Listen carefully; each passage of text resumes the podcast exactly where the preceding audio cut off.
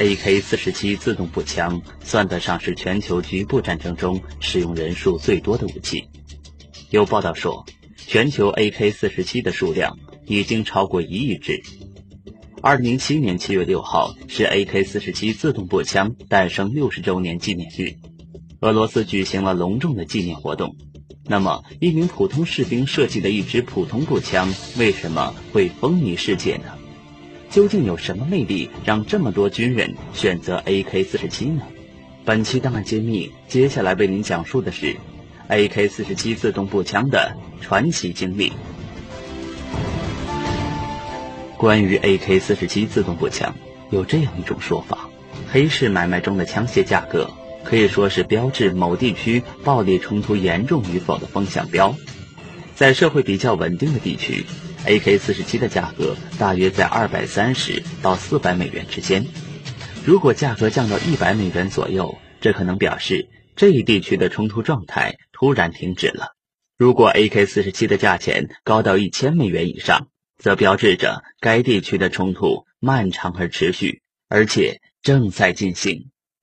AK-47 自动步枪得到众多军人的极度崇拜，它的设计师也不例外。卡拉什尼科夫，人们公认他是世界级枪王、世界级枪械设计大师。现在回头来看，卡拉什尼科夫成为武器大师，不仅靠的是运气，同时还有少见的天分和不可多得的机遇。一九一九年。卡拉什尼科夫出生于哈萨克斯坦阿拉木图的一个小资耕农家庭。七岁的时候，他入读十年制学校。据说他童年时期就喜欢别出心裁，搞点小发明。一九三六年，他毕业后在西伯利亚铁路的一个部门找到一份工作，从事机车修理。那个时候，在本职工作之外，他最大的兴趣是研究军用装备，对枪械有着执着的偏爱。卡拉什尼科夫还从未想到过会成为枪械大师，摆弄那些东西只不过是他的业余爱好罢了。卫国战争爆发时，十九岁的卡拉什尼科夫应征入伍，负责驻守基辅军区。一九四一年六月，苏德战争爆发，卡拉什尼科夫被召回部队，担任 T 三四坦克的车长。在一次战斗中，卡拉什尼科夫驾驶的坦克被德军炮火击中。他身负重伤，被送到后方的陆军医院抢救。他的生命虽然被挽救过来，但是从此却成了残疾人，特别是右手，后来一直都不能活动自如。卡拉什尼科夫当然不会想到，这所医院竟是他走向武器设计的转折点。在医院里，他和战友们谈起战争，谈起武器。期间，一名病友闲聊时问他：“为什么只有德军才有自动步枪？”而我们就连老式步枪都供应不足，这些话激发了卡拉什尼科夫设计一种全新自动步枪的奇想。在住院期间，他还让护士把医院图书馆所有关于轻武器书籍找来阅读，其中一本叫《轻武器的演进》对他有很大的启发作用。一九四二年春，卡拉什尼科夫被授予红星勋章，他要求出院归队参加战斗，医院没有批准。让他回家养伤半年。卡拉什尼科夫决定到以前工作过的铁道机车修理站，一边工作一边摸索枪械设计。他找到了在铁路技术科工作时的挚友克拉琴科，一位熟识机械加工技术的货车司机。在挚友的帮助下，在简陋的小工棚里，他手工打磨了一支自动步枪。自动步枪做好以后。卡拉什尼科夫专门送到杰尔任斯基炮兵学院进行试验和评审。经过试验，评审委员会认为步枪的机构过于复杂，整体性能上没有超过当时装备苏军的苏代耶夫步枪，也就是 PPS 四三步枪。但这个不成功的自动步枪引起了苏联装备规划委员会的波拉贡拉沃夫中将，当时苏联步兵武器权威杰尔任斯基炮兵学院院长的注意。他对这种步枪的独特设计赞赏有加。一九四三年，他亲自推荐卡拉什尼科夫到高级步兵枪械学校接受专业深造。结业后，他被分配到昂斯克军用武器试验场担任技术员工作。一九四四年，在经历无数次试验失败以后，二十五岁的卡拉什尼科夫设计的一种七点六二毫米的半自动卡宾枪。一九四六年，他在这种半自动卡宾枪的基础上，设计出一种全自动步枪 AK 四十六，并送去参加国家靶场选型试验。一同竞争的还有多位著名步枪设计师的作品。经过初选，包括 AK 四十六在内的三种型号的步枪被指定参加最后一次评审。严酷的实验可以很好的检验步枪的真实作战能力。在极限射击评审中，AK 四十六的出色表现让在场的众多评委刮目相看。AK 四十六连续射击了一点五万发子弹，虽然枪管打红了。可射击精度却没有什么大的变化，竞争对手的样枪打几发后就不能正常工作，甚至完全打不响。评审委员会非常仔细的计算统计实验结果，对每一组射击数据进行对比，将全部数据整理成综合报告，上报苏联国防部。评委们一致认为，推荐卡拉什尼科夫上士设计的7.62毫米突击步枪列入正式装备。不久。评审委员会决定生产第一批 AK-46 步枪，同时进行一次比选型更重要的实验——部队使用。结果是，部队对这种简单易用、火力强大的 AK-46 自动步枪赞不绝口。苏联国防部决定内定 AK-46 为陆军制式步枪，并将该步枪正式定名为 AK-47。一九四七年的一天。一位名叫德明的上校工程师闯进了卡拉什尼科夫的绘图室，告诉他，AK-47 步枪被定为苏军制式装备。斯大林亲自为他颁发了十五万卢布的奖金。当年卡拉什尼科夫二十八岁。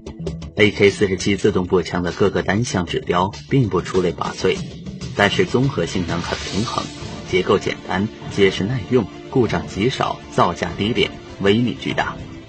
AK-47 的编号来历也很简单，所谓四十七是指这种步枪的面世时间，也就是1947年。A 是指自动步枪，A 是它的设计师卡拉什尼科夫名字的第一个字母。从1949年开始，AK-47 正式大规模装备苏军。到20世纪60年代，苏联开始向华约盟国和第三世界国家提供这种便宜的枪械。1956年。中国也根据它制造出五六式冲锋枪，装备全军，直到二十世纪八十年代才停止生产。除了苏联以外，其他一些国家也对 AK-47 自动步枪进行了大量的仿制。可以这样说，AK-47 自动步枪是原社会主义阵营众多国家的枪械鼻祖，成为枪械世界的两大流派之一。卡拉什尼科夫之所以能设计出这么优秀的自动步枪，得益于他曾经是军人，知道军人最需要什么样的武器。在设计枪械时，他首先考虑的是要使枪械结构简单，能够在寒冷、炎热、风雨、沙漠甚至水中都能使用。卡拉什尼科夫认为，对一个枪械设计者来说，最大的危害是不被使用者接受，因此设计师首先要考虑的是使用者。上个世纪六十年代。美国著名轻武器设计师斯通纳研制成功了口径为5.56毫米的 M16 自动步枪。这种步枪比 AK-47 步枪口径小很多，射击精度得以提高，同时还减轻了负重量，便于携带。M16 最先在越南战场上使用，但是 M16 被称为贵族步枪。这种步枪外观虽然漂亮华美，但对射击的环境要求很高。枪管不能进水，有时下雨受潮也影响射击精度，再加上性能不稳定，连续打出四千五百发以上的子弹，就造成某些零件的断裂。据说在越南战场上，美国士兵并不喜爱这种贵族枪，还是愿意使用 AK-47 步枪跟越南士兵作战。苏联解体以后，阿拉什尼科夫几乎每年都到国外参观和考察。美国国家博物馆军事馆长伊泽尔博士于1990年春给71岁的卡拉什尼科夫写了一封信，邀请他到美国参加20世纪著名枪械设计师电视文献纪录片的拍摄工作。访美期间，卡拉什尼科夫跟著名美军主力步枪 M16 步枪的设计师斯通纳进行了学术交流。虽然信仰不同，但两人却有着共同的经历。都曾参加过二战，都没有受过枪械方面的高等教育，都是自学进入枪械设计领域的，并且在轻武器方面取得了很大的成就。访美期间，卡拉什尼科夫还参观了一个美军海军陆战队基地，观看了一个空降营的火力表演。基地司令邀请这两位武器大师做一次射击比赛，卡拉什尼科夫打 M 十六，斯通纳打 AK 四十七。两位大师对手中的步枪评价都很高，两位都认为未来步枪都会向小口径、轻型化、通用性方向发展。当然，其前提仍然是性能可靠，适合各种复杂多变和条件恶劣的自然气候。在这一点上，斯通纳承认卡拉什尼科夫有着别人不可比拟的成就。一九九零年，卡拉什尼科夫基本上已经不再研制军用武器，而改为研制猎枪。